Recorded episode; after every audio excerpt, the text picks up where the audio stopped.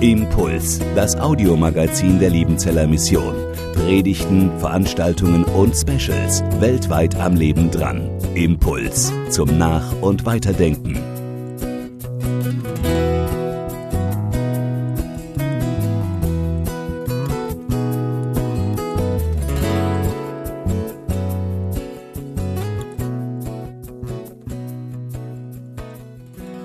Christus im Alten Testament.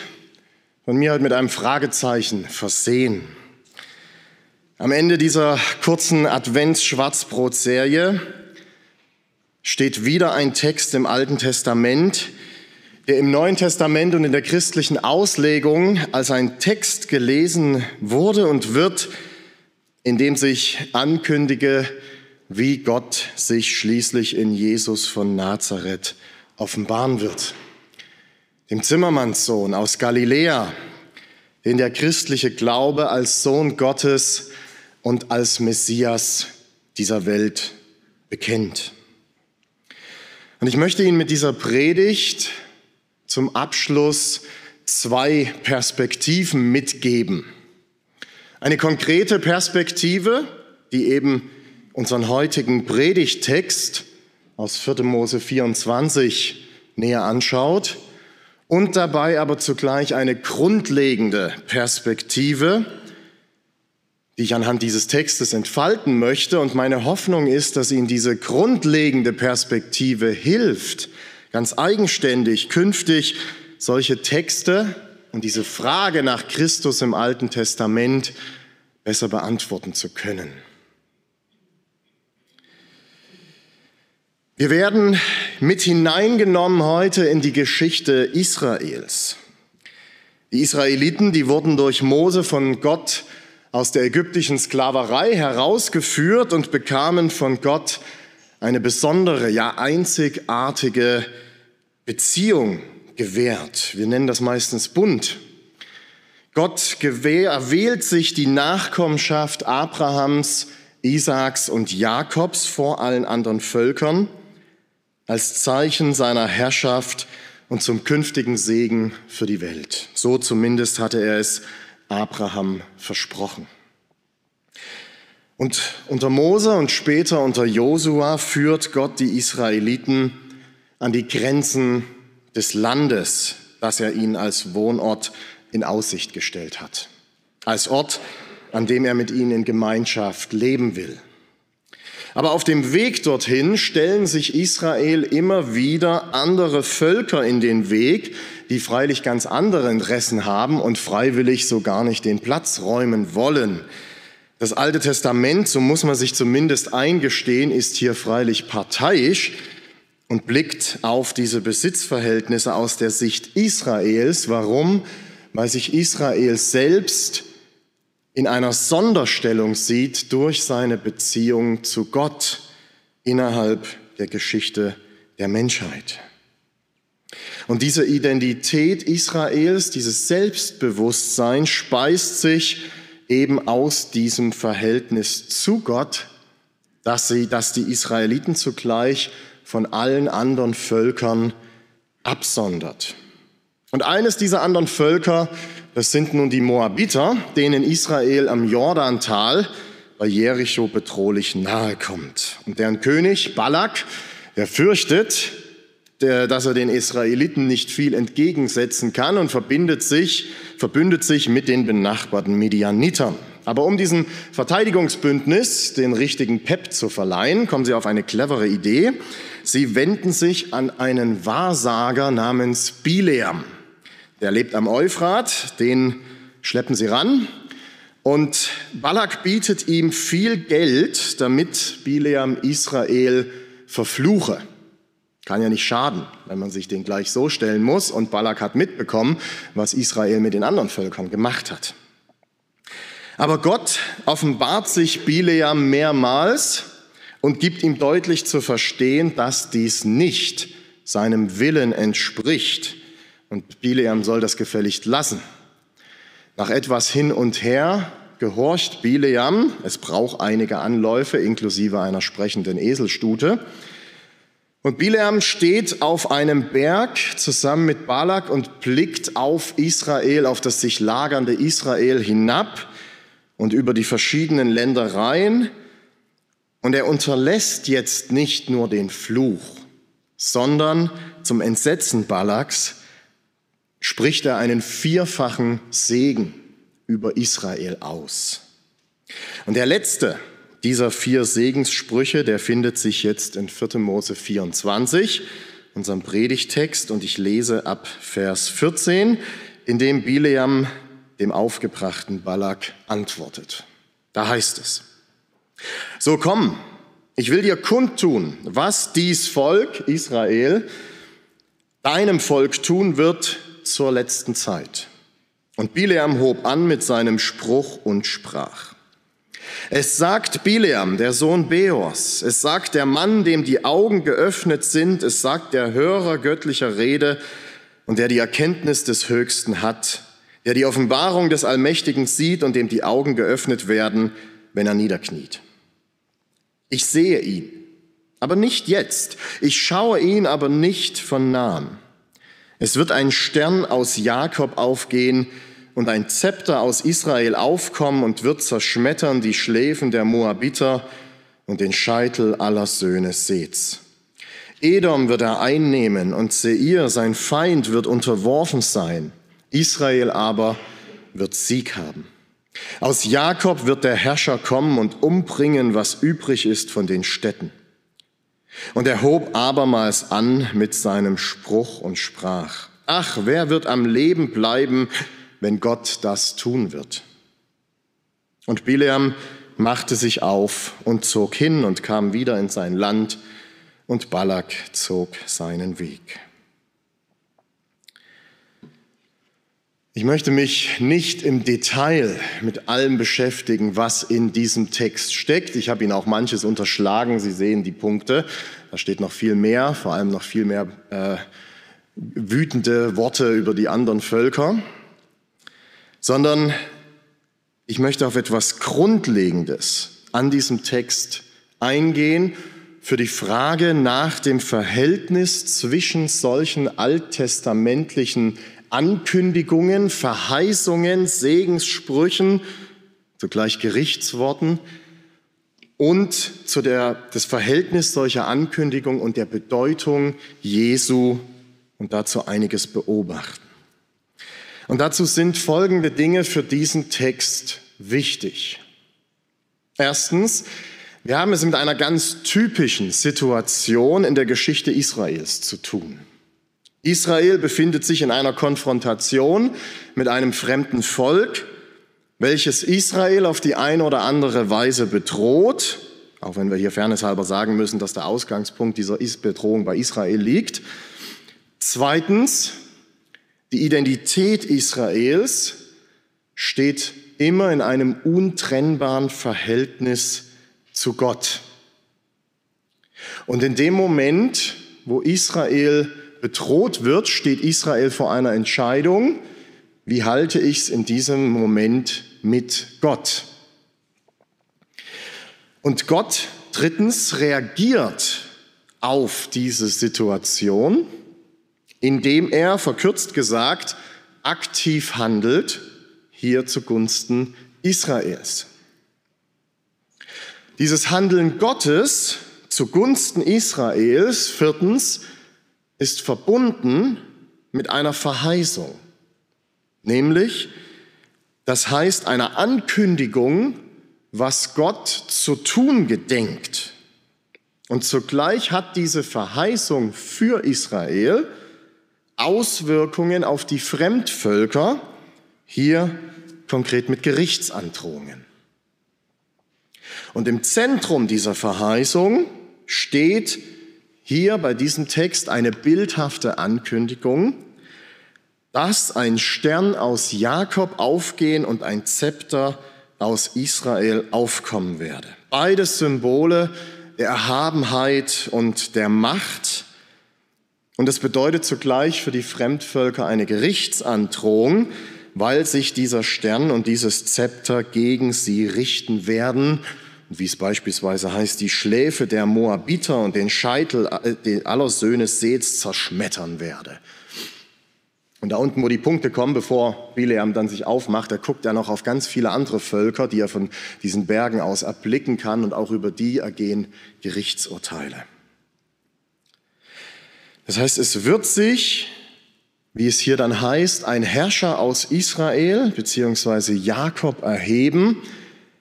Beides sind hier Synonyme. Und dieser Herrscher wird nach dem Willen Gottes die anderen Völker, die sich gegen Israel und damit so das Selbstverständnis Israels und damit gegen Gott selbst erheben. Dieser Herrscher wird sie niederwerfen, ja sogar umbringen, wie es hier heißt.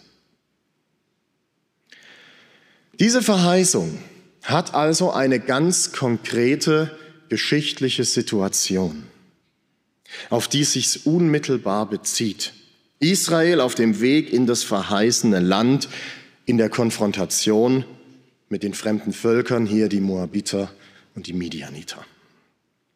Und zugleich weist aber diese Ankündigung in dieser Situation, die Ankündigung des Handelns für Israels und des Gerichtshandeln an den anderen, weist über die eigene Situation hinaus in sich selbst. Denn es heißt hier zu Beginn, Bileam setzt an, so komm, ich will dir kundtun, was dies Volk deinem Volk tun wird zur letzten Zeit.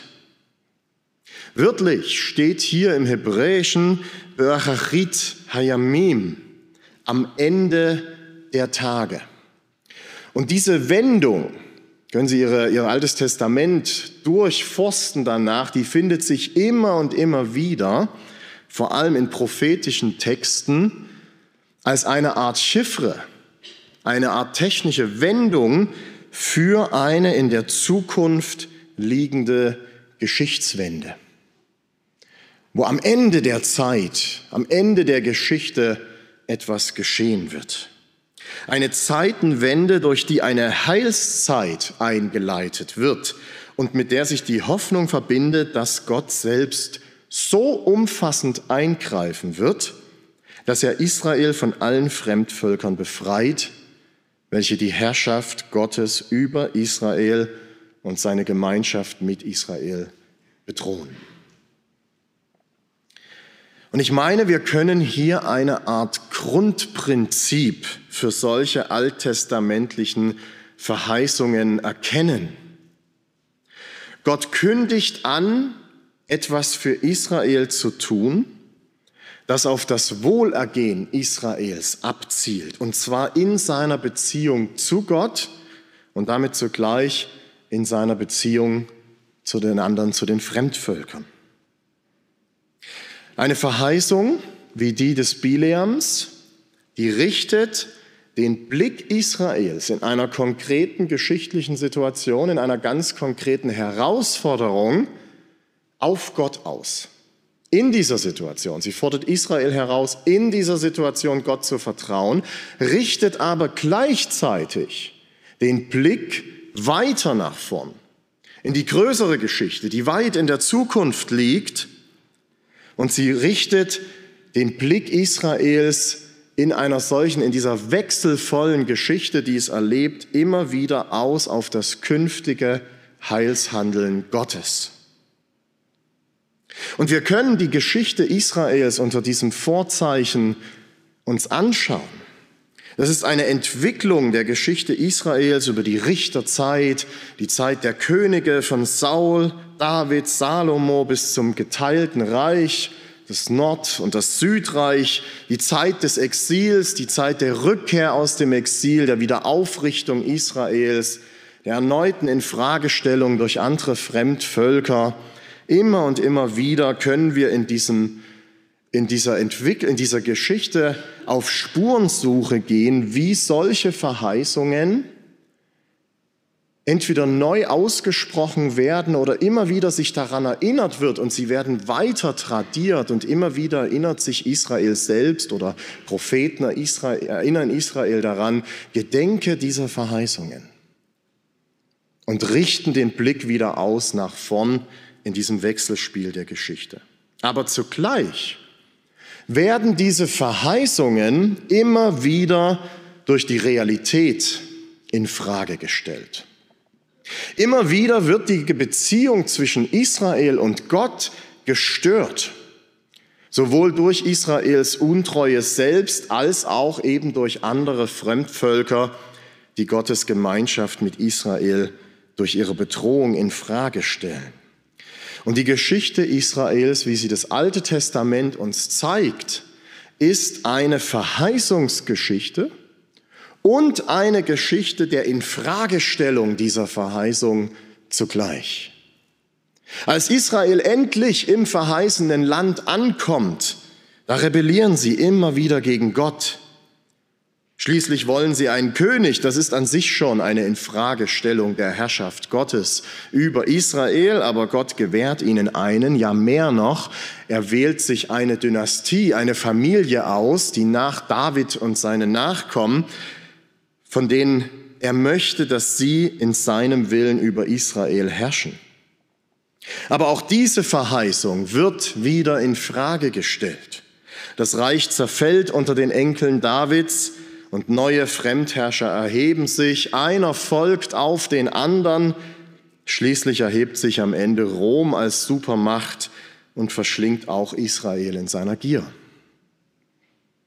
Wann also kommt Gottes Handeln am Ende der Tage, zur letzten Zeit? Und zwar nicht nur als ein verzweifelter, tollkühners Aufbegehren gegenüber der Supermacht, die gerade dran ist, Israel zu beherrschen, sondern bleibend für alle als sichtbare Realität, die keine Infragestellung mehr zulässt. Wann geht, um es mit Bileam zu sagen, der Stern aus Jakob auf und wann erhebt sich endgültig das Zepter aus Israel? Solche Fragen, die Israel sicherlich immer wieder gestellt hat in seiner Geschichte, die sind ein Ausdruck der Hoffnung. Die Hoffnung auf Gottes Treue im Angesicht von Realitäten, die diese Treue in Frage stellen. Es ist eine Hoffnung auf Gottes Treue angesichts der immer wieder erfahrbaren und erfahrenen Tatsache, dass hier noch etwas in der Geschichte fehlt, dass diese Geschichte in vielerlei Hinsicht noch unabgeschlossen ist. Und zugleich hat diese Unabgeschlossenheit der Geschichte immer wieder im Laufe der Zeit zahlreiche und vielfältige Reaktionen hervorgerufen. Immer wieder erblicken Menschen in dieser Geschichte in ganz konkreten Situationen oder in Personen oder in Institutionen, in Ereignissen ihrer eigenen Zeit, dass diese Ankündigung sich jetzt realisiert. Jetzt ist es soweit. Jetzt haben wir die Hoffnung, dass es endgültig passiert dass jetzt wirklich diese Heilszeit eintritt. Und immer wieder fanden Menschen unterschiedliche Antworten auf diese offene Geschichte.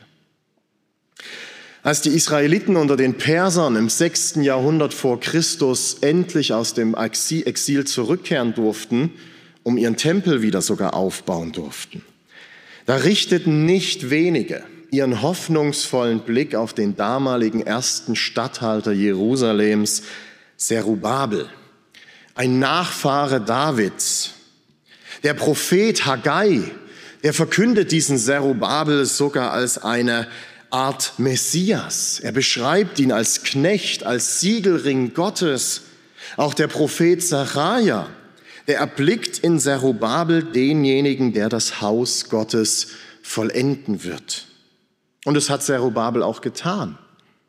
Im Jahr 1500, 515 vor Christus, 71 Jahre nach seiner Zerstörung, bildet der Tempel wieder das Zentrum der Gemeinschaft Israels mit Gott. Andere fanden andere Antworten auf diese Geschichte.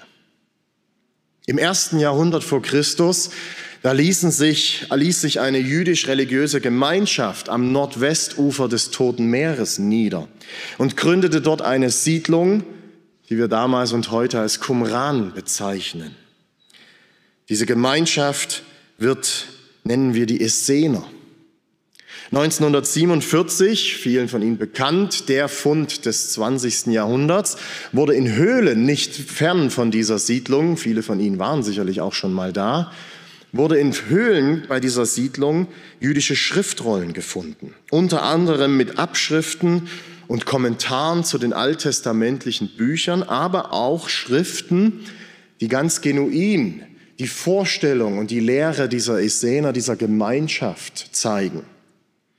Und da wird klar darin, diese Menschen verstanden sich als eine von Gott auserwählte endzeitliche Gemeinschaft, denen Einblick in Gottes Geheimnisse für das Ende der Geschichte gegeben wird, auf das sie sich vorbereiten.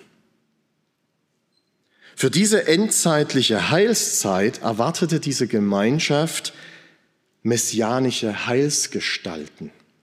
Und zwar einen königlichen Messias aus dem Hause Davids und einen priesterlichen Messias. Und der eine wird das Zepter sein, der andere der Stern, so wie von Bileam vor langer Zeit angekündigt. Wieder andere fanden wieder andere Antworten auf diese Geschichte. 62 Jahre nach dem ersten erbitterten Aufstand der Juden im ersten Jahrhundert gegen die Römer, der gescheitert ist, erhob sich im Jahr 132 nach Christus ein Mann erneut gegen Rom. Rom maßte sich weiterhin an und jetzt fast auf unüberbietbare Weise als gottgleiche Übermacht die Welt zu beherrschen und damit auch Israel. Dieser Mann, Simon Bar Kosiba, der führte eine, eine Art Guerillakrieg gegen die Römer. Und manche Zeugnisse berichten, wie dieser Aufstandsführer von einem der damals berühmtesten Schriftgelehrten der Zeit, Rabbi Akiba, als messianischer Stern nach 4. Mose 24 begrüßt worden war. Und daraus leitet sich der aramäische Name dieses Mannes und auch dieses Aufstands ab, Bar Kochba, der Sternensohn. Und manche zeitgenössische jüdische Schriftgelehrten verstanden das von Bileam mit einem Gerichtswort belegte Edom als Chiffre für Rom. Jetzt, jetzt, jetzt passiert es. Wieder andere fanden wieder andere Antworten auf die Geschichte. Spuren für diese Hoffnung auf die Wiederauferstehung des davidischen Königtums als Erfüllungsgeschehen in einer messianischen Heilszeit, die lassen sich an vielen Orten aufspüren. Im ersten Jahrhundert vor Christus siedelten sich Angehörige einer der davidischen Abstammung, der davidischen Großfamilie in Galiläa an im Norden Israels. Und sie trugen die messianische Hoffnung in sich und gründeten unter anderem zwei Ortschaften als Wohnstätten. Die eine Ortschaft hieß Kochaba, Sterndorf könnten wir übersetzen. Die andere Ortschaft hieß Nazareth, Sprossdorf. Die letzte dürften wir auf den in Jesaja 11 angekündigten Spross aus dem Stamm Isais dem Vater Davids hinweisen.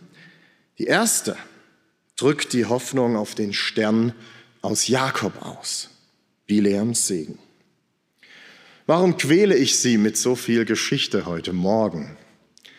Viele fanden viele Antworten auf diese Geschichte.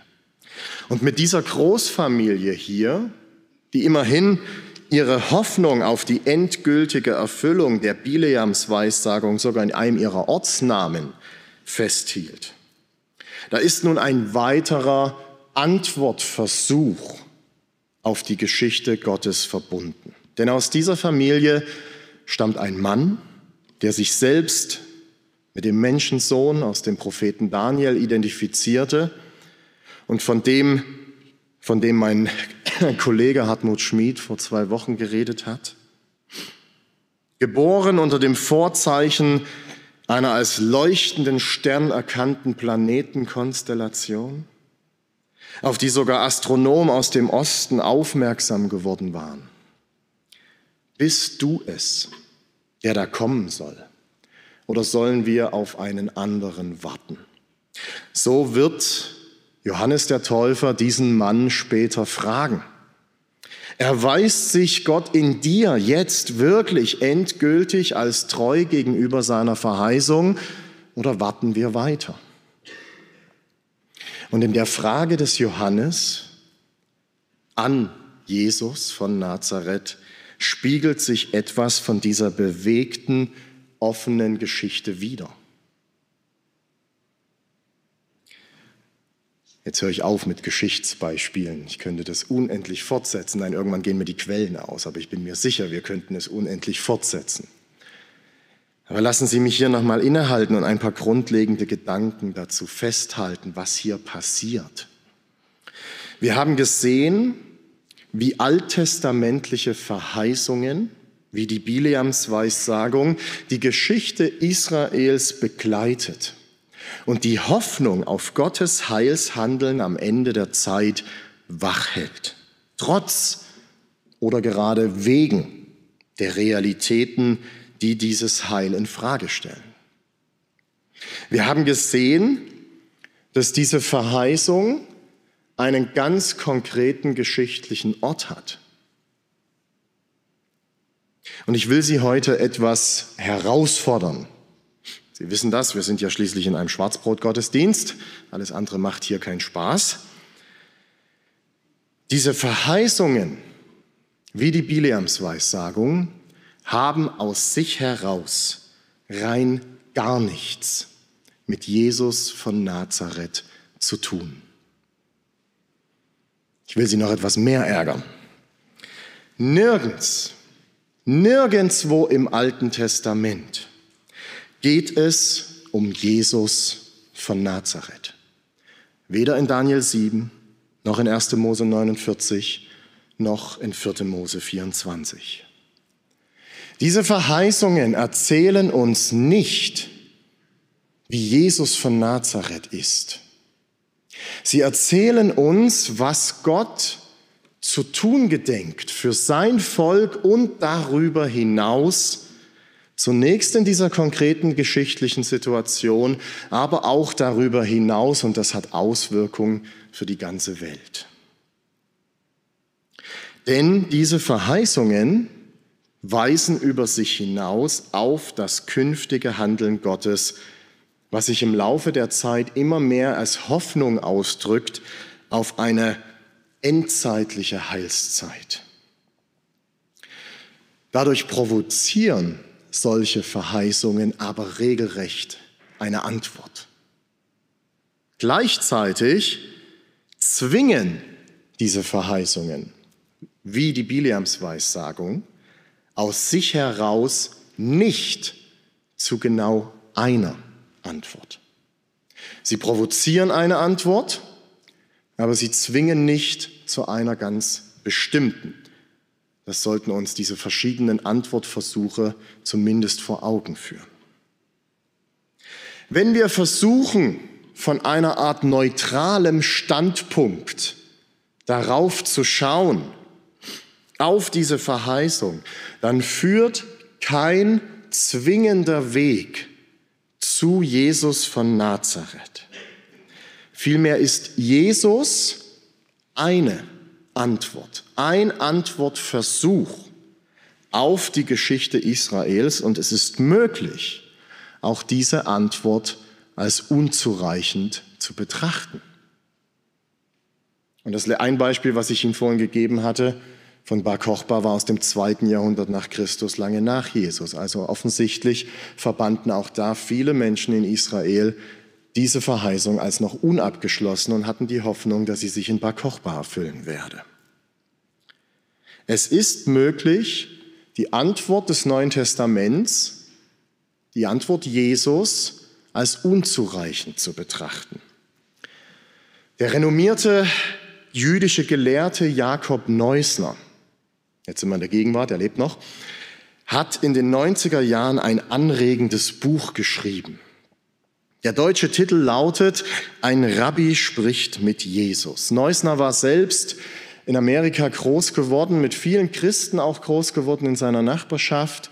Und zeitlebens hat ihn die Frage, er war, über, ist, war und ist überzeugter Jude, nach dem Verhältnis zu Jesus von Nazareth fasziniert. Und in diesem Buch schlüpft, macht Neusner eine Zeitreise und schlüpft in die Rolle eines Rabbis in Galiläa, wo er der Bergpredigt Jesu zuhört. Und ganz im Stile des Judentums, wo ein ordentliches Lehrgespräch, Streitgespräch zur höchsten Wertschätzung gehört, bittet er nach der Bergpredigt Jesus um ein Gespräch und sie gehen miteinander einen Weg und sie streiten im besten Sinne über das, was Jesus gesagt hat in der Bergpredigt, wo er auch viel Bezug auf das Alte Testament nimmt. Das Gespräch ist von Respekt und aufrichtigem Interesse geprägt und doch zieht Neusner am Ende folgendes Fazit. Nein, wenn ich an jenem Tag dort gewesen wäre, hätte ich mich diesen Jüngern und ihrem Meister nicht angeschlossen. Ich wäre wieder in mein Dorf und zu meiner Familie zurückgekehrt und hätte weiter als Teil des ewigen Israels gelebt. Wie kommt es? Wie kommt es dann aber, dass die frühesten Nachfolger Jesu, die neutestamentlichen Autoren und mit ihnen die christliche Tradition seit 2000 Jahren Jesus als Erfüllung des Alten Testaments begreift und sogar, wie wir in dieser Schwarzbrot-Serie, von mir heute zumindest mit einem Fragezeichen versehen, Christus im Alten Testament deklarieren.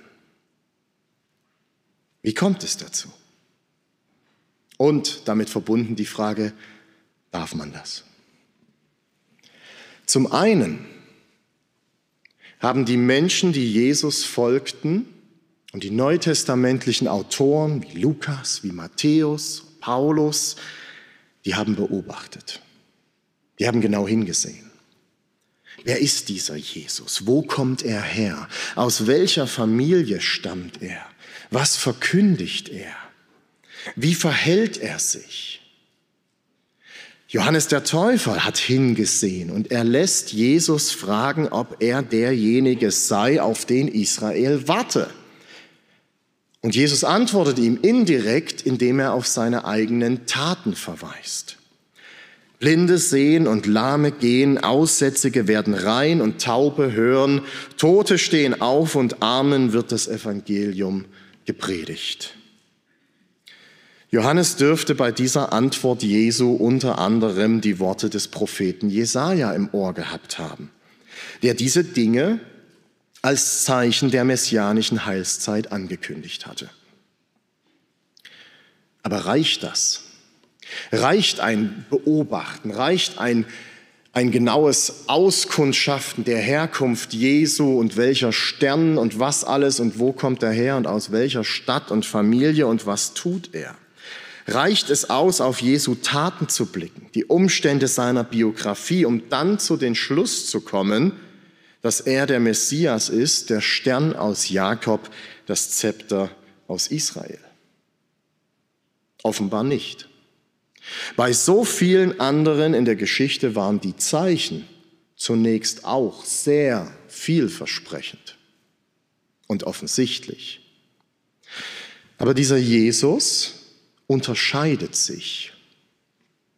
Anstelle von Macht, anstelle von Gewalt, anstelle von Sieg und Heroismus ruft er dazu auf, sich seinen Feinden ohne Widerstand auszuliefern.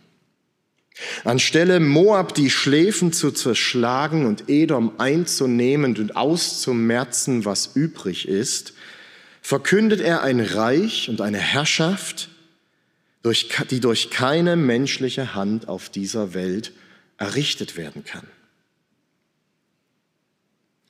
Und das faszinierte Menschen. Es forderte sie heraus, aber es faszinierte sie. Und sie empfingen ihn in Jerusalem sogar feierlich als Sohn Davids. Gepriesen sei der, der kommt im Namen des Herrn. Aber, das wissen wir, sein Ende, sein Einzug als König Israels endet nicht erhöht als glorreicher Herrscher auf einem irdischen Thron, sondern erhöht als verschmähter Verbrecher an einem Kreuz. Und genau dieser Anblick muss für seine Nachfolger, wie für so viele Menschen schon vor ihnen in der Geschichte im Blick auf ihre Hoffnungsträger, dieser Anblick muss für seine Nachfolger die Ernüchterung mit sich gebracht haben, dass auch dieser Messias-Anwärter letztlich gescheitert war. Am Ende des Lukasevangeliums, im 24. Kapitel, Studenten, die fangen an zu grinsen, weil ich damit immer komme, aber das ist die, für mich die Schlüsselstelle. Im 24. Kapitel, da lesen wir von zwei sehr ernüchterten Jesus-Nachfolgern, die sich nach der Kreuzigung Jesu auf dem Weg von Jerusalem nach Emmaus befanden. Ihre Hoffnung in Jesus, die Antwort auf die Geschichte gefunden zu haben, zerstört. Wir lesen diese Geschichte immer und wissen schon genau, wie es ausgeht, aber die beiden wussten das nicht. Und plötzlich begegnen die einem Mann. Wir erfahren sofort, dass es der auferstandene Jesus ist, aber sie erkennen ihn nicht. Sie berichten ihm von ihrer Enttäuschung, sie sind sogar relativ bestürzt darüber, dass er offensichtlich der Einzige ist, der nicht mitbekommen hat, was passiert ist. Und sie gestehen sich wohl oder übel im Blick auf Jesus von Nazareth ein, wir aber hofften, er sei, er sei es, der Israel erlösen werde. Aber offensichtlich war er es nicht. Das ist die Situation dieser beiden Emmaus-Jünger. Und was nun folgt, ist bemerkenswert. Jesus verweist sie erneut, nachdem er sie als Toren scheltet, erweist, verweist er sie erneut auf das Alte Testament, auf alle Ankündigungen des Heilshandeln Gottes von Mose bis zu den Propheten, die Israel betreffen, die das Heil der Welt betreffen, in denen Gott ankündigt, Heilvolles zu tun. Und schließlich gelangen sie zu dritt nach Emmaus und kehren ein in ein Haus und feiern ein Mahl miteinander, und durch diese Erfahrung, so heißt es, erkennen sie Jesus. Das heißt, sie verstehen, wer dieser Mann ist, den sie ja als toten, gescheiterten Messias-Anwärter in der Erinnerung haben. Und er verschwindet vor ihren Augen, so heißt es, und dann sagen sie zueinander, brannte nicht unser Herz, als er mit uns redete auf dem Weg, und uns die Schriftrollen öffnete. Die Schriften, Entschuldigung. Brannte nicht unser Herz. Am Anfang dieser beiden Jünger steht eine Erfahrung. Eine Erfahrung mit dem auferstandenen Christus, die zugleich von der Schrift, von der Geschichte her geprüft und verstanden und interpretiert wird. Und durch diese Erfahrung fangen diese Jünger und nach ihnen viele andere an, die Geschichte Gottes in einem ganz neuen Licht zu lesen. Von dieser Erfahrung her, und ich möchte betonen, allein von dieser Erfahrung her, blicken Menschen auf die Geschichte Gottes und erkennen, wie diese tatsächlich auf ein Ziel zustrebt auf eine Antwort. Und die Antwort des Neuen Testaments, die Antwort des christlichen Glaubens, die Antwort dieser Begegnung mit dem auferstandenen Jesus lautet ja, Jesus Christus. Wer eine Begegnung mit dem lebendigen Christus hat, der wird dieser einen Antwort unter vielen tatsächlich zustimmen. Ja, sogar zustimmen müssen. Wer eine Begegnung mit dem lebendigen Christus hat, der wird in den Lobgesang des Zacharias einstimmen. Gelobt sei der Herr, der Gott Israels, denn er hat besucht und erlöst sein Volk. Gott ist seinem Volk treu geblieben. Wer eine Begegnung mit dem lebendigen Gott, äh, dem lebendigen Christus hat, der wird in den Lobgesang des Simeon einstimmen. Meine Augen haben das Heil gesehen, das du, Herr, vor allen Völkern bereitet hast. Ein Licht, das die Heiden erleuchtet, das sind die Fremdvölker, Moab, Midian und so weiter. Ein Licht, das die Heiden erleuchtet und Herrlichkeit für dein Volk Israel. Ja, Gott ist seiner Schöpfung treu geblieben und ruft sie in eine heilsame Gemeinschaft mit ihm. Wer eine Begegnung mit dem lebendigen Christus hat, dem brennt das Herz, wenn er hört von den Weissagungen Jakobs, Daniels, Bileams, von Mose, Mirjam, Ruth, David, Salomo, Hiskia, Jesaja, Jeremia, Haggai, Sacharja, Malachi und wie sie alle heißen, die das Licht von ferne erahnten, die es grüßten, um dem Herrn seinen Weg zu bahnen. Wer eine Begegnung mit dem lebendigen Christus hat, der kann auf diese vielfältigen Wege Gottes, sich in seiner Schöpfung zu offenbaren, nicht mehr schauen, als wenn es Christus nicht geben würde.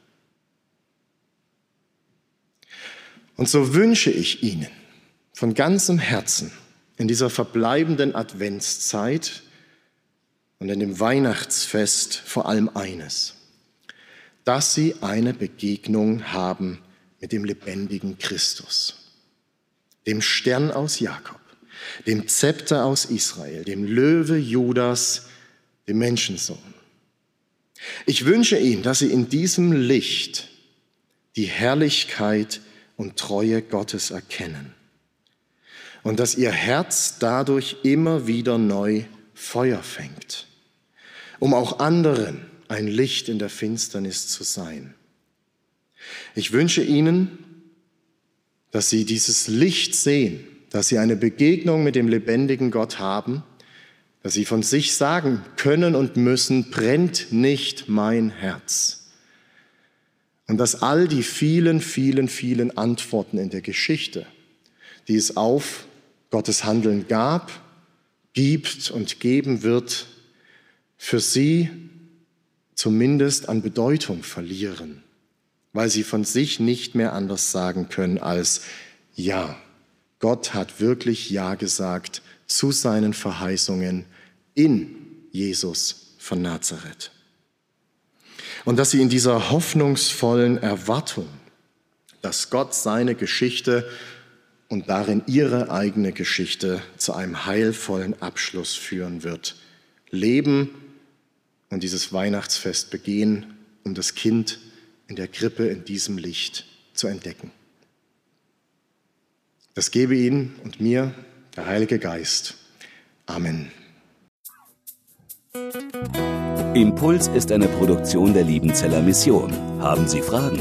Würden Sie gerne mehr wissen? Ausführliche Informationen und Kontaktadressen finden Sie im Internet unter www.liebenzell.org. Die Liebenzeller Mission produziert ebenfalls das Fernsehmagazin Weltweit am Leben dran. Informationen zur Sendung und zum Empfang gibt es unter www.weltweit-magazin.de.